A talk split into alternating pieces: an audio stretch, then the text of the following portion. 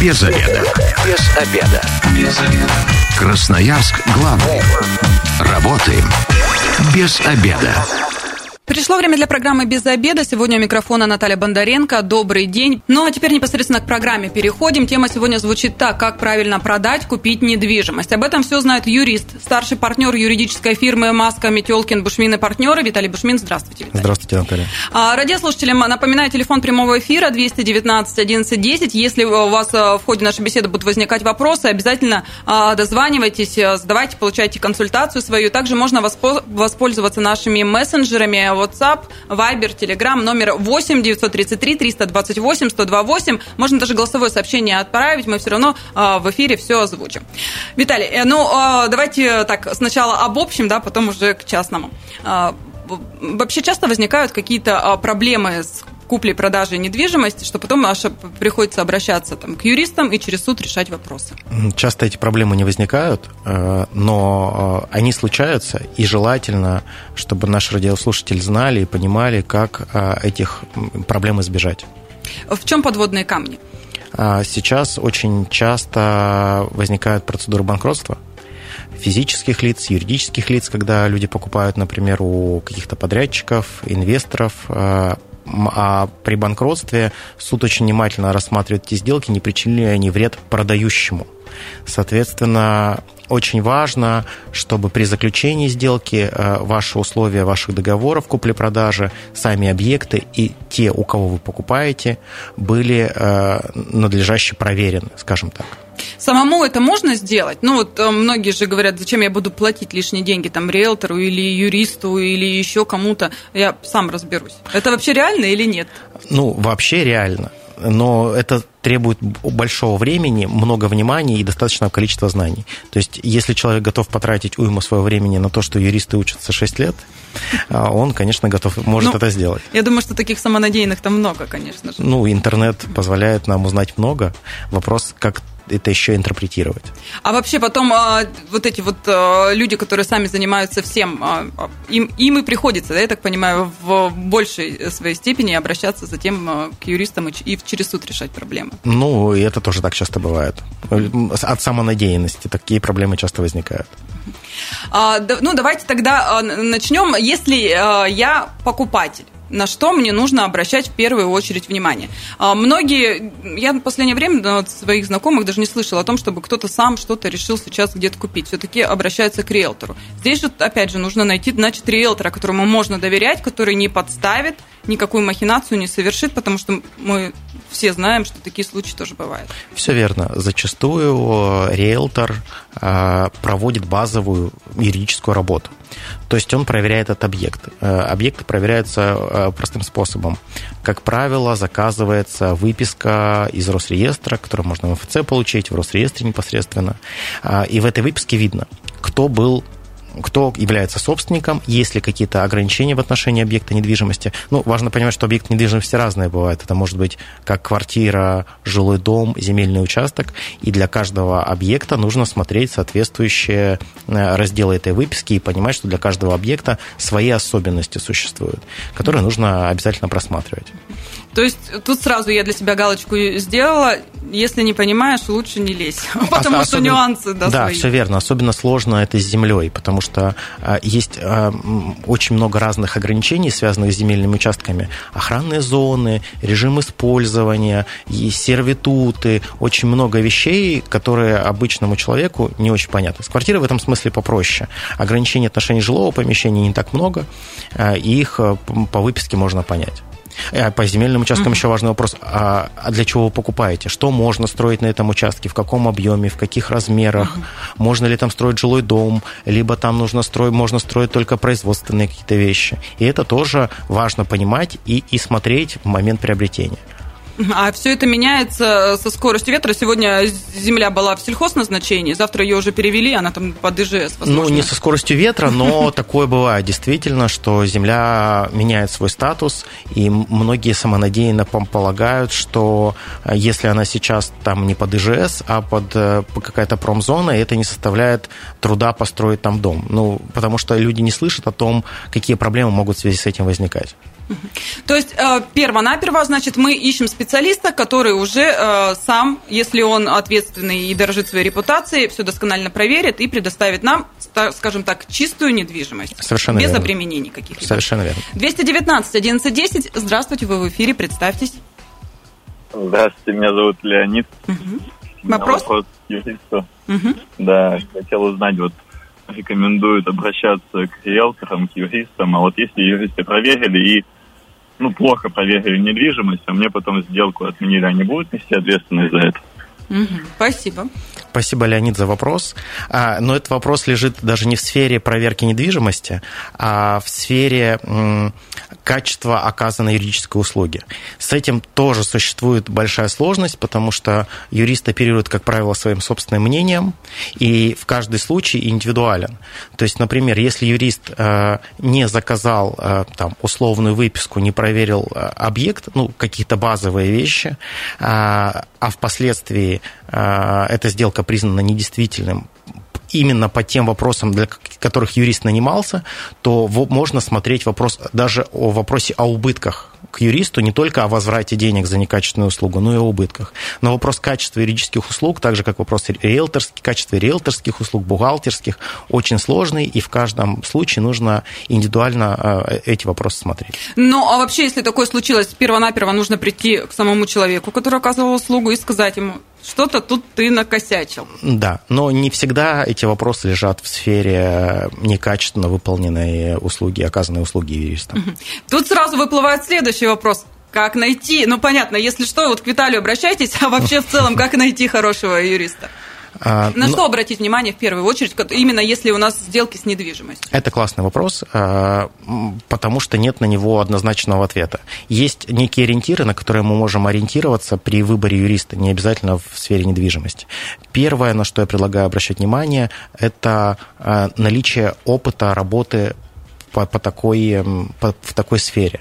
То есть э, э, сколько, какие он сделки проводил, можете прямо у него спросить. Был ли у него аналогичный опыт? Если вы, вы слышите в разговоре, что он хорошо ориентируется в материале, он рассказывает вам, какие сделки он проводил, какие у него были истории, и вы понимаете, что это не наиграно, а с конкретными примерами, и это очень обстоятельно, можно этому юристу доверять, потому что у него богатый опыт, и можно предположить, что он длительное время э, этими работами, вопросами занимается, и многие нюансы уже знает в силу своего опыта. Но если душа к человеку не лежит, да, вдруг что-то у вас, тогда лучше не обращаться, чтобы потом и себя не корить. И... Ну, наверное, да. Я напоминаю радиослушателям, что телефон а, прямого эфира 219 1110. Можете получить консультацию, задав свой вопрос. Ну и а, мессенджеры к вашим услугам Viber, WhatsApp и Telegram. Номер 8 933 328 1028. А, здесь э, также можно и голосовое сообщение отправить. Мы в эфире все озвучим. Проверили квартиру, проверили, что она недвижимость, да, э, что она нет никаких обременений. Дальше, следующий шаг. Нужно проверить э, еще и продавца. Объясню почему. Во-первых, как я уже говорил, есть вопросы банкротства. То есть мы, как правило, когда проверяем контрагента, мы смотрим, не находится ли он в процедуре банкротства, потому что это задает ряд ограничений. Фактически он не может эту квартиру продать. Есть ограничения, связанные с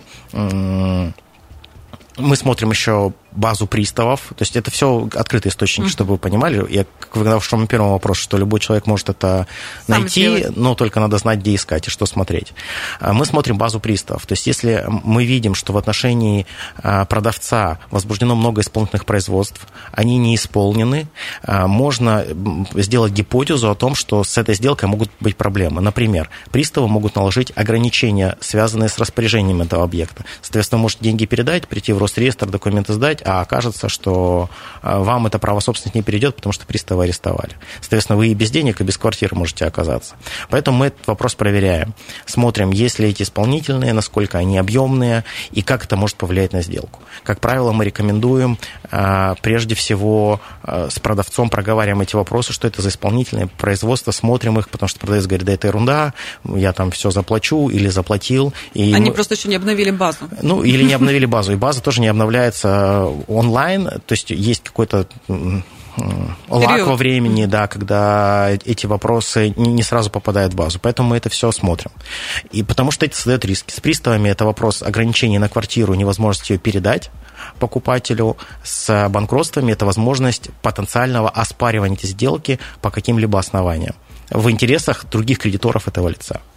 Тут еще, э, мне кажется, может быть загвоздка вот в чем. Если э, у недвижимости несколько собственников, их нужно проверить всех по базе.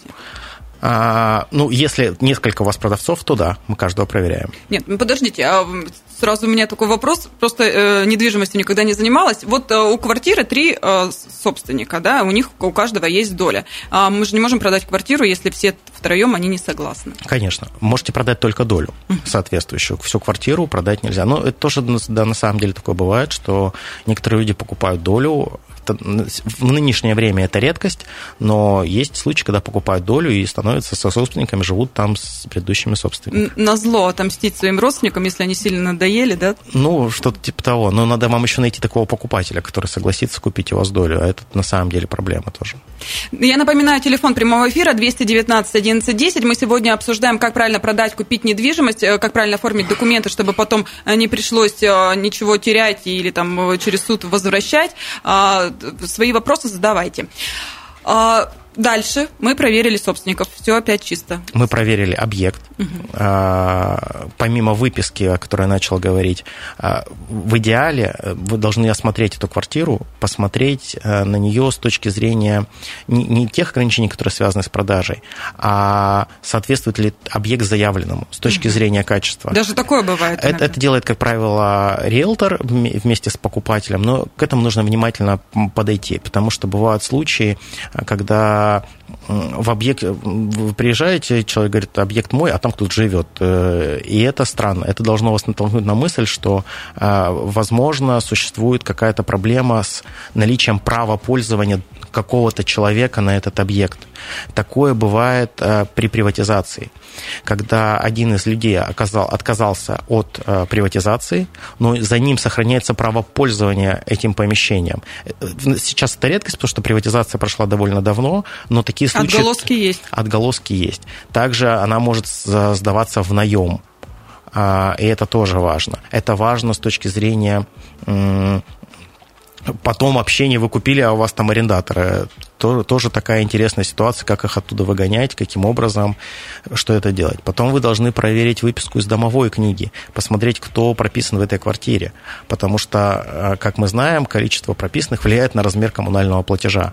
Потом просто так выписать этого человека, если он в этой домовой книге, проблема, потому что она решается только через судебный порядок.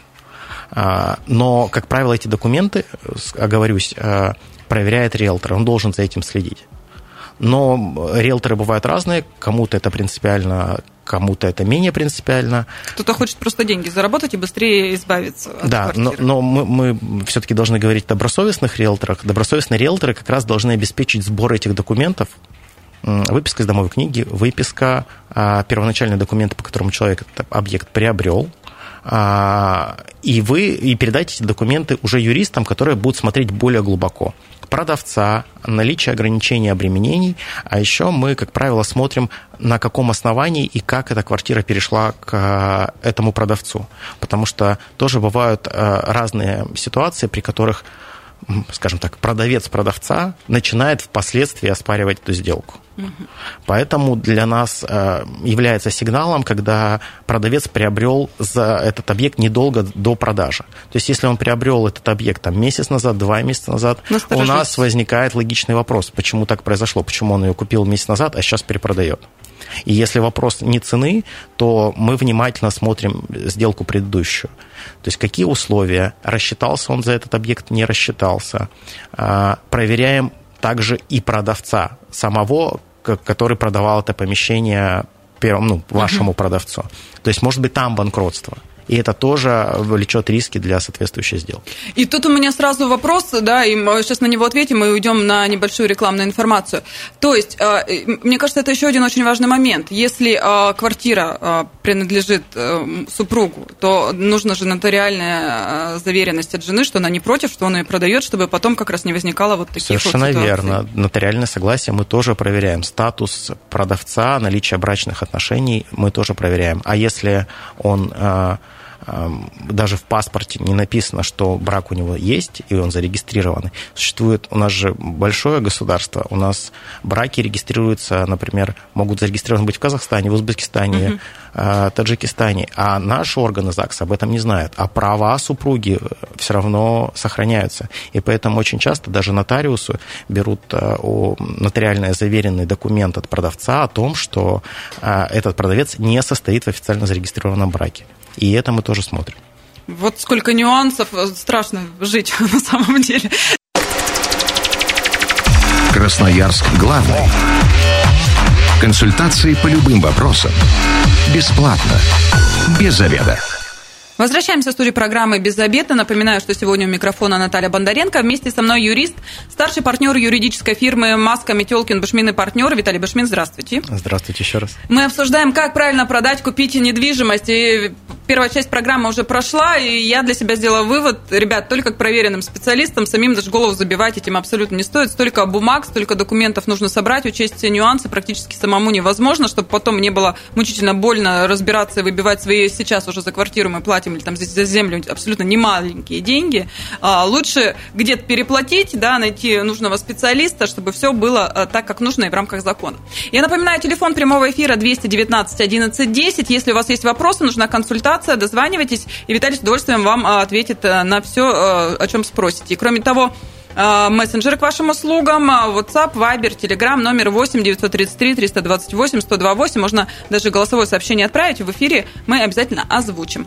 Ну, переходим э, про документы поговорили. Мне еще очень важно такой момент, когда уже передача денег, да, кто-то отдает задаток. Вроде как э, там 10-20 тысяч просят некоторые, некоторые побольше, да, чтобы точно не соскочил покупатель. Здесь вот этот э, момент как-то регулируется законодательно ли или на усмотрение, и как прописать там, не знаю, э, расписка по старинке, она действует, или там перевод с карты на карту, как сейчас это многие делают, будет доказательством того, что я действительно заплатил. Сейчас в этом смысле риэлторы ну, работают более глубоко, продуманно, потому что э, как минимум оформляется предварительный договор, который содержит условия задатки. И вопрос предварительного договора, условия задатки, э, ну, одни из самых принципиальных, которые вот на стадии договоренности существуют. Это означает для двух сторон, что одна готова купить, а вторая готова продать, и никому больше этот объект не предлагает. Что касается передачи самого задатка или денег, это, наверное, практически всегда в практике это существует. И задаток, вопрос передачи тоже регулируется договором. Это могут быть наличные по расписке, что я такой-то, такой-то получил от такого-то, такого-то задаток. Паспортные данные надо указывать. Как правильно вообще расписка составляется? Тут сразу же вопрос. В интернете можно забить, посмотреть? Да, я думаю, что это легко. Эм, как правило, указываются паспортные данные, указывается, за что передается этот задаток. И ну, ссылка на договор, по которому этот задаток передается. Но нет ничего пред предосудительного, в том числе и в случае перевода этого задатка с счета на, с одного на другой счет. И это доказать довольно просто, это же перечисление видно. А, важно, ну, там, дополнительно в договоре возможно прописать, что этот задаток будет осуществляться путем перечисления. Угу. Либо в самой расписке написать, что деньги получил путем перечисления на карту по номеру телефона такому-то. То есть э, расписка юридическую силу у нас до сих пор имеет, все нормально. Все верно. Это очень прекрасно, так что вы потом ее не выкидываете. Кстати, сколько хранить нужно ее? Лучше хранить все время. С документами на квартиру можно ее положить и, хранить. Ничего в этом страшного нет. Самое главное, забыл-то про последствия сказать. В случае сделка срывается по вине, например, продавца, который этот задаток получил от вас, то он обязан этот задаток вернуть вам в двойном размере, если сделка сорвалась по его вине. Даже если это не прописано нигде? Это в силу прямого указания закона. Угу. Но важно написать, что это задаток в договоре тогда. А, и это, кстати, в договоре, как правило, и прописывается. А в случае, если покупатель отказался покупать этот объект, а, по, ну, по своим собственным мотивам, не связанным с недостатком этой квартиры или каким-то выявленным нарушением и ограничением, то задаток остается у продавца. Это важно, если мы же говорим о задатке. И тут его вернуть э, не имеет никакой возможности, хоть Ну, потому что вы хоть... тогда договорились, вы договорились, что если сорвется по вине продавца, то он э, выплатит вам в двойном размере. Если по вашей вине, то задаток останется у него. И еще, кстати, в таких вот э, документах нужно писать, в какой э, там срок, допустим. Да, обязательно указывается срок, в, в течение которого э, стороны совершают необходимые действия по сбору и передаче документов, и когда они идут к нотариусу, в МФЦ или в Росреестр эти документы сдавать. 219 11 10, телефон прямого эфира. Напоминаю, если у вас есть вопросы, нужна консультация, то дозванивайтесь и задавайте их. Мы все говорим со стороны а, покупателя. Да? Продавец как не нарваться на каких-то мошенников, э, которые, ну, непонятно, что могут сделать? Ну, с продавцом несколько попроще, э, потому что ему не нужно проверять, в общем-то, Покупателя. Э, сам объект. Угу. Он же свой, про свой объект все знает прекрасно. А, ему, его главная забота – это позаботиться о том, чтобы денежные средства получи, поступили к нему в том объеме, на котором договорились, и в те, в те сроки, которые договорились. Сейчас очень распространено распространенная практика, риэлторы очень это любят, а, так называемые защищенные сделки. В чем суть этой защиты состоит? В том, что когда вы продаете объект, вы подписываете все документы, ну, этот механизм защиты, он и для продавца, и для покупателя. Суть в том, что деньги перечисляются вам после того, как соответствующее изменение в реестре, то есть когда объект перешел с одного на другого. Тогда приносится этот документ, подтверждающий переход этого права, и деньги перечисляются автоматически. То есть это делает банк. Здесь вообще совсем все просто, и никаких э, там, дополнительных да. документов, ничего оформлять не нужно. А, хорошо, если э, как продавцу себя вести, и стоит ли заключать какие-то дополнительные а, соглашения с покупателем, если ну, начинает вот себя вести как-то не очень корректно, да, там где-то трубки не берет, потом вроде появляется, вроде куплю, ну, в общем, вот такие Для вот этого как раз и есть инструмент задатка предварительный договор. Знаете, что важно? Наверное, это очень распространенная сейчас ситуация. Люди многие хотят уйти от уплаты налогов, и, соответственно, занижают цену продажи объекта. А как быть, если вы передаете за помещение там 5 миллионов, а в договоре пишете 3.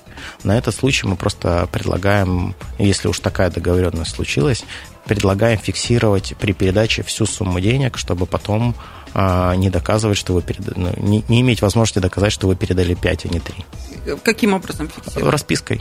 То есть э, тут опять же расписка будет э, да, иметь... либо дополнительным соглашением каким-то к договору, который никто не видит. Но чаще, чаще, чаще всего, что будет налогов используют эту А потом за это никаких э, штрафов? Если налоговая это выявит занижение налоговой базы, то он должен будет как бы выявить это, привлечь к ответственности, да взыскать с вас те налоги, которые вы не доплатили. То есть э, тут смотрите внимательно, потому что можете за это и ответственность Все понести. верно. А поэтому... А кто понесет, продавец или покупатель? А кто не доплатил в бюджет налоги, кто, а, ну, в данном случае продавец. Я напоминаю, что телефон прямого эфира 219 11 10. Ни за что не поверю, что у кого нет вопросов по недвижимости. Просто, наверное, что не продаете квартиру, не покупаете. А либо мы подробно рассказываем так, что всем все понятно. А, да, а, Значит, э, вопрос еще у меня такой. Если мы покупаем у застройщика здесь э, ну, новую квартиру, здесь какие документы нужно тоже а, а, оформить, чтобы все было правильно, чтобы потом не было никаких э, моментов в связи с тем, что, возможно, ну, застройщики разные бывают, особенно это распространено, допустим, на юге, да, в Краснодарском крае, там в Сочи многие говорили, что покупаешь, а потом дом твой под снос вообще полагается. Здесь как быть, э, какие документы дополнительно оформить, может быть, следует? Нужно э, понимать, что из себя представляет застройщик, потому что то, что называется застройщиком, не всегда таковым является. А застройщиком, с классическим понятным застройщиком все понятно. Не так давно произошли, произошли изменения в закон, и все а, платежи в пользу застройщика оформляются через банк, так называемый механизм escrow, когда деньги уплачиваются за помещение, они резервируются банком на счете, потом перечисляются застройщику, куда он объект передал. В этом проблем нет. Но есть э, те, кто называют себя застройщиками, таковыми не являются. Вот у нас недавно было дело, когда а, предприниматели построили дом, а, разделили этот дом на части по долям и продавали доли людям. И говорили, вот твоя доля соответствует вот этому помещению. А впоследствии оказалось, что этот, земель, этот дом был построен на земельном участке, который вообще не предоставлен для многоквартирного строительства и пошел под снос. Это не только в Краснодаре. Потому что в Краснодаре эта история очень сильно распространена. Поэтому строго... То есть у нас тоже такое есть? Да, поэтому строго по закону, у нас просто это крайне редко uh-huh. бывает, строго по закону застройщик работает с счетами искроу, и деньги перечисляются непосредственно в банк, и работа с банком. Тут никаких рисков нет. Ну, ну то есть проверяйте э, того, кого, кому, у кого вы покупаете. Все верно. 219 1110, здравствуйте, вы в эфире, представьтесь. Здравствуйте, меня Игорь зовут. Угу. Вопрос? У меня такой вопрос. Вот э, планирую квартиру купить, и э, попались объявления, ну, типа, тоже такая же квартира, только она идет с назначением как, ну, нежилое. То есть прописаться я там не смогу. Ну, фактически, как бы, ну, квартира как квартира. То есть какие могут быть риски при приобретении, ну, кроме того, что прописаться не смогу. Угу, спасибо. спасибо. Спасибо, Игорь. А, это интересный вопрос. На самом деле, вот в Москве такая история популярна, потому что продаются апартаменты, в которых нельзя зарегистрироваться, они стоят дешевле. А, но относительно вот вопроса Игоря, да, действительно нельзя будет в таком объекте прописаться. Вообще, строго говоря, этот объект не соответствует нормам для жилого помещения. То есть для жилого помещения там должна быть снабжение водой, теплом, все регламентировано, какая температура воды, какая температура в помещении. Что касается нежилого, это, видимо, кто-то просто переоборудовал нежилое помещение под жилое, сделал из них квартиры, но фактически это является нежилым помещением. Оно не соответствует требованиям для жилого помещения, значит, все права, которые у вас есть, связанные с проживанием в жилом помещении, вы не можете реализовать. А невозможность зарегистрировать зарегистрироваться, это лишь одна из этих проблем. А, в данном случае я понимаю, что, скорее всего, это нежилое стоит дешевле, чем жилое, но нужно внимательно смотреть, чтобы не попасть на историю, которую я как раз перед звонком рассказывал, mm-hmm. что это окажется какой-нибудь незаконно возведенный сарай, в котором а, жить просто нельзя, а ну, он подлежит сносу. Если такая ситуация уже приключилась, да, и мы свои деньги отдали, в итоге кота в мешке купили и не можем там проживать или, допустим, оформить какие-то документы, что делать, куда бежать и вообще реальный шанс на то, что мы получим а, свои деньги обратно? Э, если такая ситуация уже произошла, и вы впоследствии поняли, что объект не соответствует качеству заявленному, то в этом случае вы имеете право этот договор расторгнуть в судебном порядке и потребовать с продавца возврата денег. Срок какой-то есть? Э, Через какой период? Ну, ну срок гарантийный, скажем так. Э, ну, гарантийного нет. Есть срок исковой давности, который составляет три года. То есть это достаточно Ну, в зависимости от того, как, какие там есть нарушения, а, связано с помещением. Я расскажу вам историю интересную а, про дом с привидениями. Англичане очень суеверные люди, это классический юридический кейс, когда а, дом был всем известен как дом с привидениями. И продавцы не рассказали, что этот дом с привидением покупателю. Покупатель потом купил этот дом, и все соседи ему рассказали, что он купил дом с привидениями. И он пошел этот иск расторгать, а, этот, этот договор угу. расторгать, мотивируя тем, что продавец не предупредил о таком недостатке этого помещения.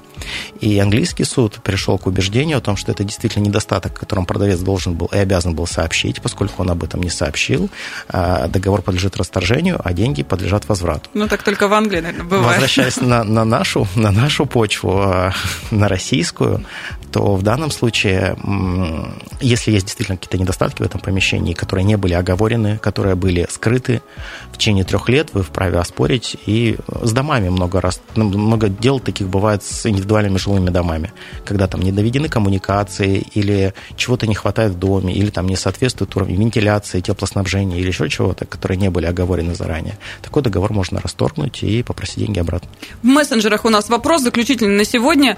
А, мечтаю жить в большом лофте, квартира с пропиской есть. Могу ли я купить лофт помещение и просто жить в нем? Конечно, можете. Для этого нет никаких ограничений. Ну, мечтать, мечта прекрасная, мне кажется. Да, даже не лофт. Вот я смотрю иногда объявления, продаются эйлинги для лодок, которые оборудованы для жилого. Живете, внизу у вас лодка, наверху у вас спальня, смотрите на прекрасное наше Енисей и наслаждаетесь видом. Вот это жизнь. И никаких проблем, и никаких куч куча документов. А у нас буквально пару минут до конца эфира. Виталий, для красноярцев такой совет, да, на что обращать внимание, как не попасться и не потерять деньги. Все-таки у нас такие нормальные деньги за недвижимость. Внимательно относиться к тем документам, которые вы подписываете, внимательно читать, обращать внимание на все, что вас смущает, задавать вашему вопросу риэлтору. Если риэлтор не может на этот вопрос ответить, или вы видите, что он на него отвечает неуверенно, переадресовывать этот вопрос, обращаться к юристам. Но главное внимательно смотреть все документы, потому что они написаны на русском языке, должны понятно, и это нужно относиться к этому более ответственно. Ну, то есть из вашего сейчас э, такой заключительной речи я поняла, сначала все-таки к риэлтору, если что-то не так, тогда уже к юристу. Ну, потому что риэлтор подбирает конкретный объект, а юристы работают уже с индивидуальными какими-то вещами. Ну и в заключение, так чтобы понимать, услуга примерно средняя по Красноярску сколько будет стоить? А, юристов консультации при покупке и продаже? Ну, я думаю, что от 5000 рублей примерно на рынке она будет стоить. Она будет включать там минимальную проверку и подготовку договора не такая большая сумма в сравнении с миллионами, которыми мы платим, допустим, за жилье. Все верно. Спасибо большое. Я сегодня говорю юристу, старшему партнеру юридической фирмы «Маска, Метелкин, Бушмин и партнеры» Виталию Бушмину. С вами была Наталья Бондаренко. Эта программа через пару часов появится на нашем сайте 128.fm. Эм. Если что-то пропустили, обязательно переслушайте. Ну и если вы, как и мы, провели этот обеденный перерыв без обеда, не забывайте без обеда, зато в курсе. Без обеда.